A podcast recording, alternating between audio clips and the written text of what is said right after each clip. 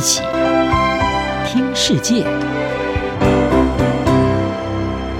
欢迎来到一起听世界，请听一下中央广播电台的国际专题报道。今天的国际专题要为您报道的是，法国左翼新不服从立场是对欧盟的警讯。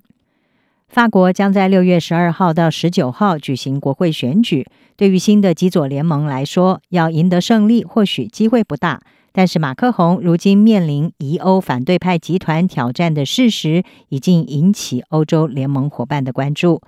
法国总统马克宏在四月二十四号的总统大选第二回合当中是胜出，也获得连任。不过，他还必须要在国会取得多数席次，才能够推动他的政策，包括将退休年龄从六十二岁提高到六十五岁。而这项政策面临左派和极右派的反对。法国左派在日前已经团结在梅兰雄所领导的不屈法国之下，组成了新的左派联盟，也首次偏离过去左派支持欧盟的立场，将会对欧盟规则采取不合作态度，破坏布鲁塞尔机制稳定。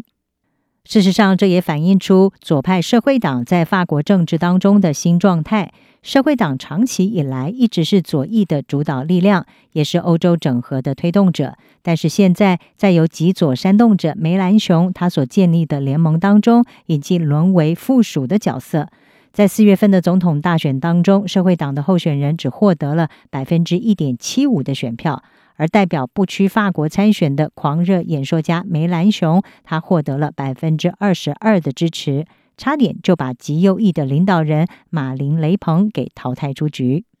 至于六月的国会选举，将会是由左翼、中间派还有右翼这三股势力相等的力量来角逐五百七十七个席次。根据民调公司哈里斯互动，他们在五月初的时候所公布的调查，左翼联盟和马克宏阵营的支持度不相上下，都在百分之三十三左右。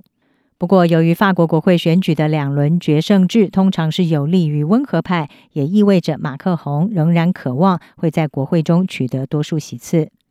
根据哈里斯互动的估计，马克宏所属的阵营将可以获得三百多席，右翼联盟会超过一百一十席，而梅兰雄所领导的左翼联盟会在一百席之内。梅兰雄他是法国说不运动的继承者，这项运动在二零零五年的公民投票当中成功的拒绝批准欧洲宪法，也导致左派严重的分裂。梅兰雄他在二零零八年是脱离了亲欧盟的社会党，自行组党。他曾经主张，如果欧盟阻止法国推出需要巨额支出的保护主义平台，就不排除要推动法国退出欧盟。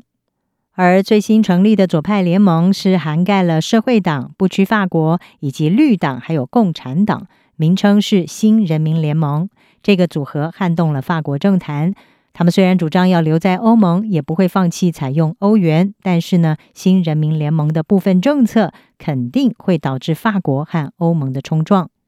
新人民联盟主张要把退休年龄从六十二岁降到六十岁，把每个月的最低工资提高大约一百欧元，把前法国电力还有天然气垄断企业 EDF 还有 NG 国有化，同时呢，停止遵守欧盟预算限制和竞争规则。在所敲定的联盟文件当中，社会党是表示不服从欧盟规则的概念，反映出他们和梅兰雄政党的不同历史，但是他们愿意暂时的违反欧盟立法。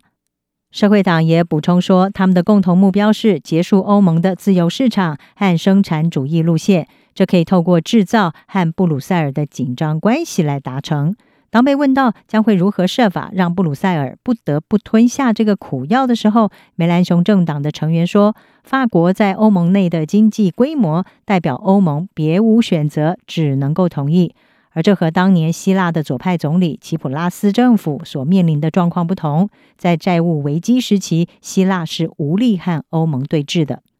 专家指出，即使左派联盟没有办法如愿的在六月国会选举中赢得多数席次，但是马克宏依据宪法不得在二零二七年寻求第三个总统任期，而且在没有明显接班人的事实下，已经升高了疑欧左派集团在未来取得法国政权的前景。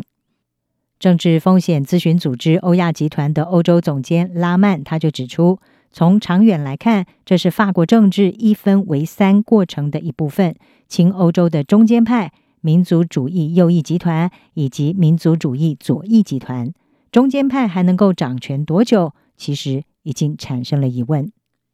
以上专题由杨明娟编辑，海青青播报。谢谢您的收听。